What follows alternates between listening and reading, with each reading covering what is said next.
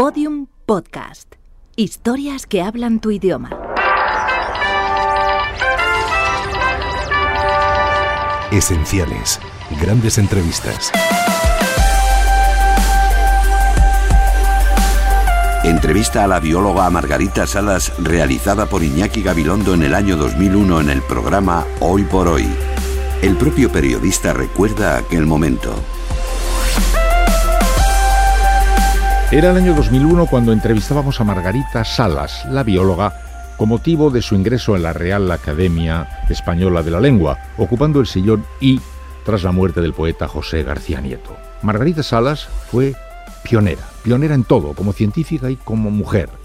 Fue la primera en investigar sobre biología molecular en España, la primera en ingresar en la Real Academia de Ciencias, la primera en presidir el Instituto España. Margarita Salas.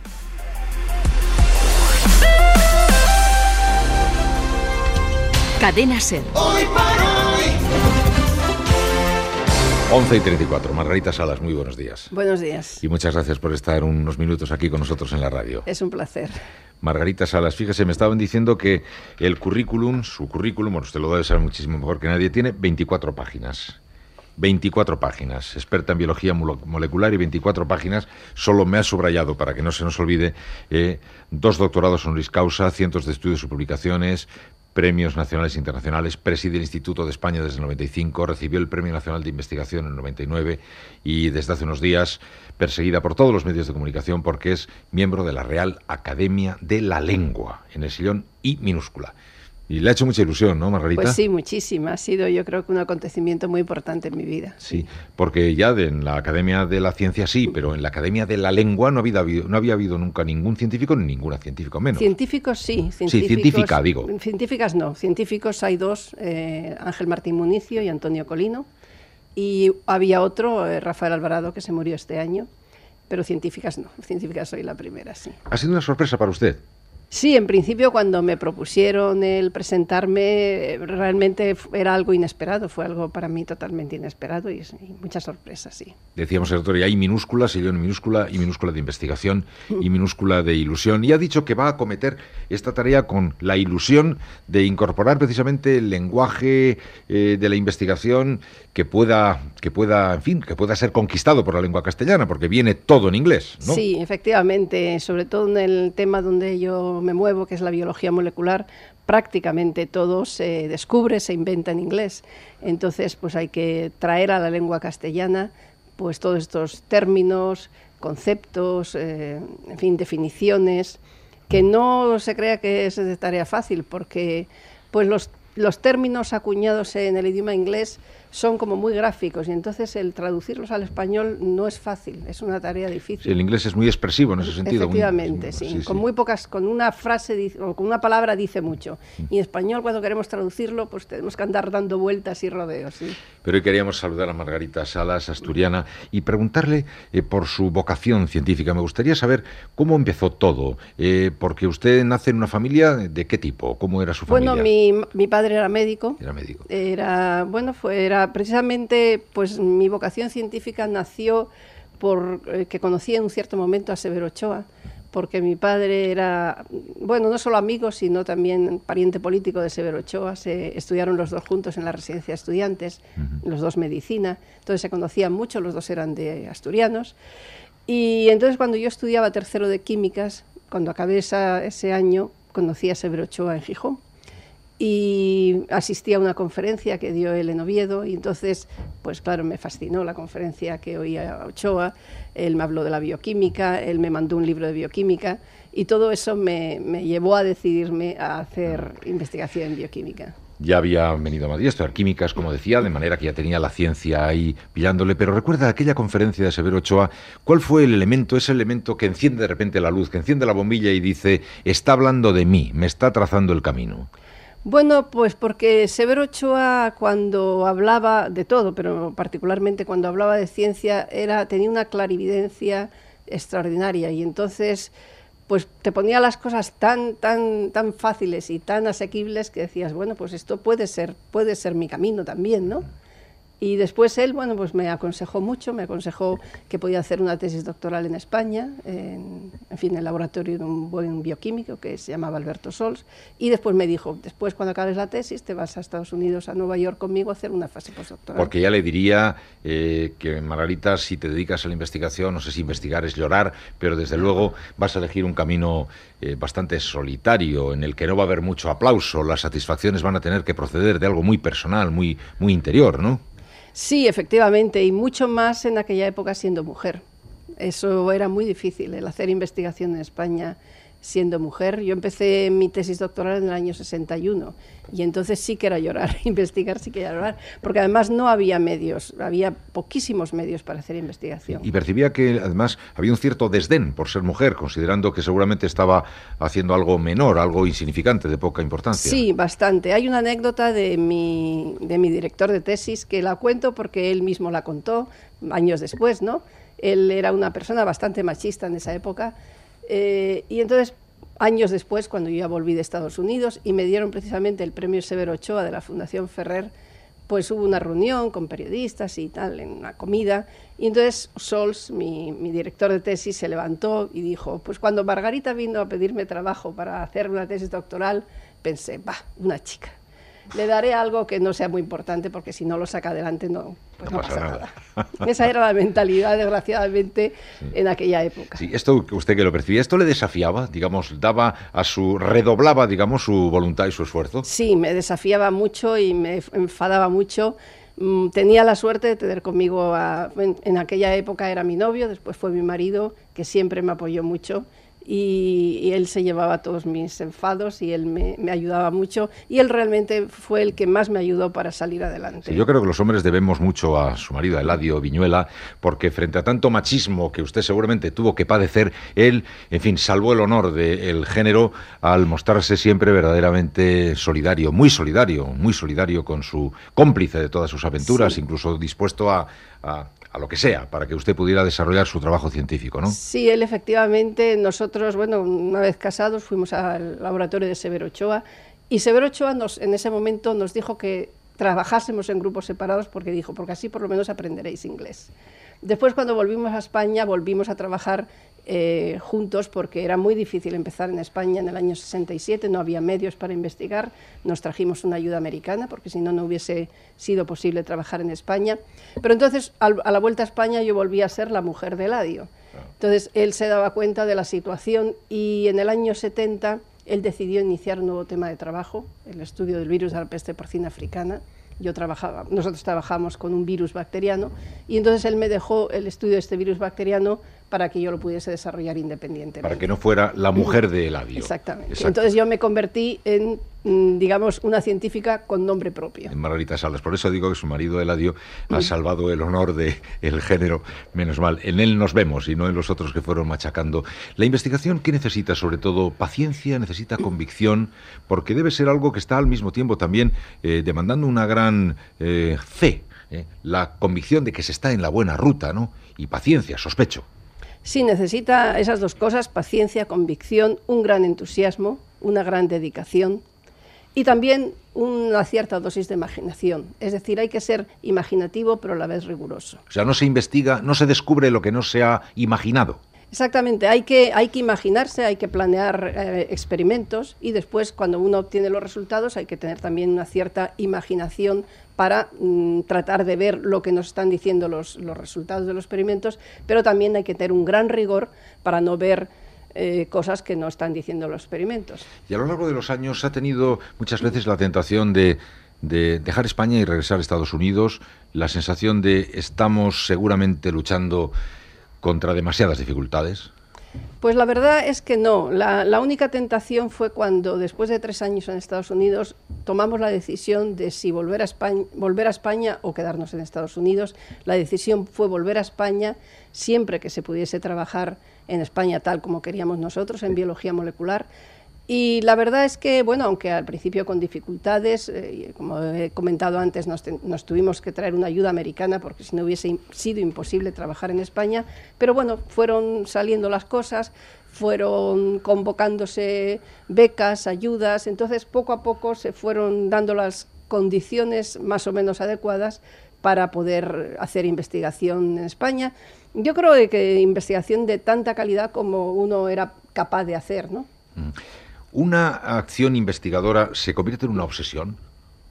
Sí, muchas veces, muchas veces uno se obsesiona con ciertos, con ciertos experimentos, eh, con ciertas investigaciones, pero también hay que tener, hay que saber, hay que tener eh, también la, en fin, la capacidad de decir, bueno, esto no me lleva a ninguna parte, tengo que dar un viro, tengo que cambiar, ¿eh? porque a veces se, da uno contra la pared y no y uno está en el camino erróneo, ¿no? Mm. Bueno, usted además ha sido madre, ha tenido que llevar adelante una familia. Ese tipo de, de cosa, ¿cómo, cómo se, se, compagina? No me refiero en el manejo del tiempo solo, que es difícil, sino, digamos, dos lógicas diferentes. La lógica de llevar adelante una casa, unos hijos, y la lógica del laboratorio, que demanda hasta la obsesión todo su tiempo. Eh, ¿Obliga a partir el cerebro en dos o no? Bueno, vamos a ver, yo he tenido en cierto modo suerte y yo también me lo planificado, me, planifiqué la vida de cierta, de cierta manera y en ello mi marido también me apoyó totalmente. Es decir, yo tenía claro que en mi época de, postdoctoral en Estados Unidos no, no podía plantearme el, tener una familia. Eh, la vuelta a España fue también difícil porque era empezar un nuevo grupo de trabajo, empezar a, a enseñar y a desarrollar la biología molecular en España. Y entonces pasaron varios años. Fue, aplazando lo de la maternidad. Exactamente. Entonces yo fui una, fui una madre muy tardía. En aquella época es que me miraban como un bicho raro, porque mi, yo tuve a mi hija a los 37 años. hoy, cosa, sería una normal cosa pequeña, sí. Pero, pero en, aquella época era totalmente insólito.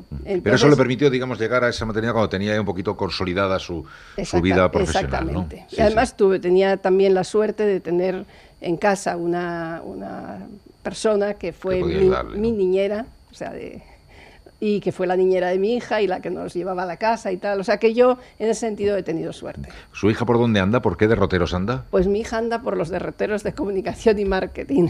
Está... No, le ha dado por la investigación. No, es, totalmente contraria a la investigación. Dice que ya para investigadores tiene, con sus padres fueron bastante, fue bastante. ¿Y ahora en qué punto están las cosas por comparación con el momento en el que usted comenzó? Digamos, por el momento en que usted comenzó siendo eh, ya ese ser autónomo con nombre y apellido gracias a la sutileza de su marido, que demostró ser muy fino de mente, ¿no? Digamos, desde entonces hasta aquí, ¿cómo ha visto que han evolucionado las cosas en, su actividad? Bueno, yo creo que mm, desde el punto de vista de la mujer mm, han evolucionado mm, muy positivamente. Es decir, así como cuando nosotros empezamos a nuestra vuelta a España, todos nuestros doctorandos eran hombres, no porque los buscábamos especialmente, sino porque no venía ninguna mujer a pedir eh, a venir al laboratorio a pedir una tesis doctoral. Sin embargo, ahora, eh, de hecho, se ha, se ha cambiado totalmente la situación y en este momento hay incluso más mujeres que hombres en los laboratorios normales eh, haciendo tesis doctorales. Estamos hablando con Margarita Salas, que el otro día leí algo que me, gustó. Decía, he descubierto algo tardío. Creo que era la cocina y aprender a bailar al agarrado. ¿Era, era así? sí, la cocina. La verdad es que yo la cocina nunca, nunca me dediqué a ella, porque como siempre he tenido a esta persona en casa, pues siempre me hacía ella todo. Pero últimamente, pues bueno, esta persona desgraciadamente falleció hace tres años, entonces bueno, tengo otra persona en casa, pero bueno, en, ciertas eh, situaciones especiales de alguna, de una fiesta o de algo, pues me, meto un poquito en la cocina. Así, ¿y por dónde, en fin, en qué luce, en qué destaca? Bueno, por, ejemplo, hago una merluza rellena que está muy bien, ah, hago un bus de berenjenas que está muy bien, en fin, alguna cosilla, no mucho. Oiga, ¿y lo de bailar al agarrado? Bueno, lo de bailar agarrado siempre me ha gustado, o sea, a mí, por ejemplo, el paso doble, el vals, eh, todas estas cosas siempre me han gustado. Oiga, en este siglo que acaba ahora de comenzar, nos aguardan grandes sorpresas, muy grandes sorpresas. Bueno, el hombre siempre quiere que prácticamente mm. ya el mundo ha ido ensayando hasta que ya finalmente ha construido eh, su definitiva fisonomía y luego descubre que no, que no paran de atropellarle las cosas. ¿no? ¿Se anuncian grandes, importantes novedades, Margarita? Bueno, mm, si se refiere a novedades científicas, yo creo que sí. Es decir, estamos, eh, bueno, eh, em, hemos justo conseguido conocer la secuencia del genoma humano. Esto, evidentemente, en sí no es, eh, es, el, es, el, es el final de, un principio, que, que, es lo que se llama ahora proteómica, que es el conocimiento de cuántos genes existen en nuestro genoma y, sobre todo, lo que más importante es cuántas son las proteínas eh, codificadas por estos genes y cuáles son las funciones de estas proteínas. Esto se calcula que todavía tardará 30, 40 años en entenderse una visión completa del, proteoma humano. ¿no? Cuando se termine sabiendo todo eso y con lo que se ve que se está pudiendo ya más o menos intuir que el hombre va a ser capaz de hacer, los clones, etcétera, etcétera, etcétera, eh, van a pasar cosas que sustancialmente van a transformar la, la realidad del ser humano sobre la Tierra. Bueno, yo creo que lo que, se, lo que va a incidir es muy positivamente en la salud del ser humano, en el bienestar del ser humano, es decir, eh, todo el conocimiento del genoma humano y de las proteínas a, las que da lugar y conocer determinadas enfermedades, a qué mutaciones se debe, esto va a hacer posible pues por una parte prevenir enfermedades y eventualmente curar enfermedades a través de la terapia génica. Tenemos que tener miedo de ustedes, los científicos, tenemos que eh, articular nuevas reglas, nuevas normas, nuevas leyes para que ustedes no lo saquen de la vía. Bueno, yo creo que los científicos siempre mm, van a trabajar por el bien de la humanidad, pero evidentemente hay que, eh, hay que hacer nuevas leyes, por ejemplo, en toda esta tecnología de la clonación, la clonación en este momento me estoy refiriendo a la clonación terapéutica, no a la clonación reproductiva, que es algo que, en fin, que de momento eh, está absolutamente prohibido y se considera incluso una acción criminal, pero evidentemente las leyes tienen que venir a respaldar las acciones científicas. La ciencia avanza a pasos muy agigantados y las leyes siempre van por detrás. Entonces tienen que venir leyes que, bueno, que, que hagan que toda esta nueva tecnología se aplique siempre para bien y nunca para mal. ¿Y cuál es su criterio en torno a cómo debe administrarse esto con dineros públicos, dineros privados, iniciativas públicas o iniciativas privadas? Algunos estiman que pudiera correrse algún riesgo si se produce una especie de campeonato del mundo de velocidad entre empresas con otros intereses, ¿no? Y que pueden desbocar tal vez las investigaciones. Sí, yo creo que todas estas, eh, todas estas investigaciones básicas tienen que hacerse fundamentalmente con dinero público.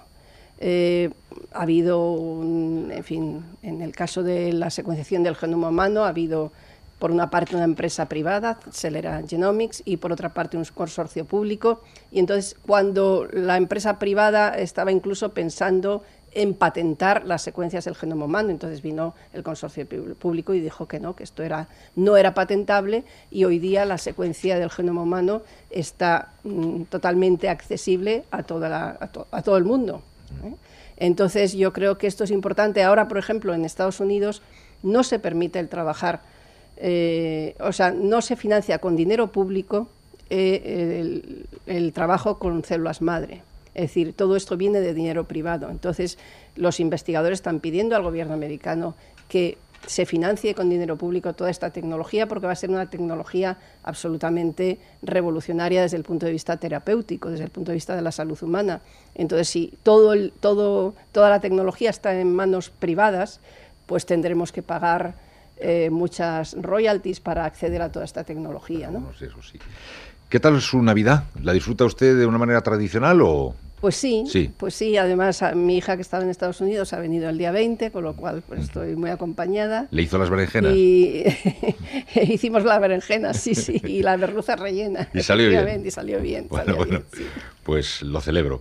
¿Y qué tal se presenta el próximo año? Va a tener, además del trabajo que ya tiene, que es brutal, investigación, conferencias, tareas de representación, ahora encima la academia, preparar el discurso, Pues sí, sobre todo, el próximo año será la preparación del discurso, que, me llevará tiempo efectivamente. Tiempo del que dispongo no en abundancia, más bien escaso. ¿Ya sabe más o menos de, qué va a tratar? Bueno, todavía no lo tengo absolutamente decidido, pero bueno, tendrá que ver, va a tener que ver con genética y lenguaje, o sea, así en términos, para definir así muy, muy brevemente. Margarita Salas. ¿Cómo ha salido en la foto, Luis del Val? Zapatos mocasines de medio tacón, pantalones del mismo tono castaño, chaqueta sastre sobre blusa camisera beige y un pañuelo al cuello que cubre las solapas estampado en colores verdes, amarillos y bermejos. Pelo corto con un flequillo que corre de izquierda a derecha y del que se ha desprendido un pequeño mechón que le proporciona a la expresión un matiz entre rebelde y travieso, entre aventurero y combatiente, en un rostro de aire vivaz y dinámico, mirada clara, labios delgados, sonrisa pronta y una barbilla que tiende a erguirse no con intención de superioridad, sino de atención activa y cortés hacia el interlocutor, de disposición permanente, de alerta continua. Las manos explicadoras apenas levantan el vuelo de la mesa y cuando concluyen de subrayar, entrelazan sus dedos con sosiego en un equilibrio entre el dinamismo y la reflexión que en su persona parece síntesis sencilla y sin tensiones. Nos han dicho que cuando encuentra un ratito, que no tiene mucho, se va a su chale de la Sierra Madreña y allí lee y oye música. Eh, ¿Qué música le gusta, Margarita? Fundamentalmente Bach. Bach. Después, Beethoven, pero... Primero Bach. Primero Bach. ¿Y está leyendo algo interesante que no sea científico y que nos pueda recomendar? Bueno, hace, hace nada, últimamente leí la, la última obra de Rosa Regás, la canción de Dorotea, y ahora estoy empezando a leer El soldado de Salamini de Javier Cercas. Sí. Muchas gracias, Margarita Salas. Muchas gracias. Ha sido un placer. Escuchan hoy por hoy en la cadena Ser. Síguenos en Twitter, arroba podiumpodcast y en facebook.com barra podiumpodcast.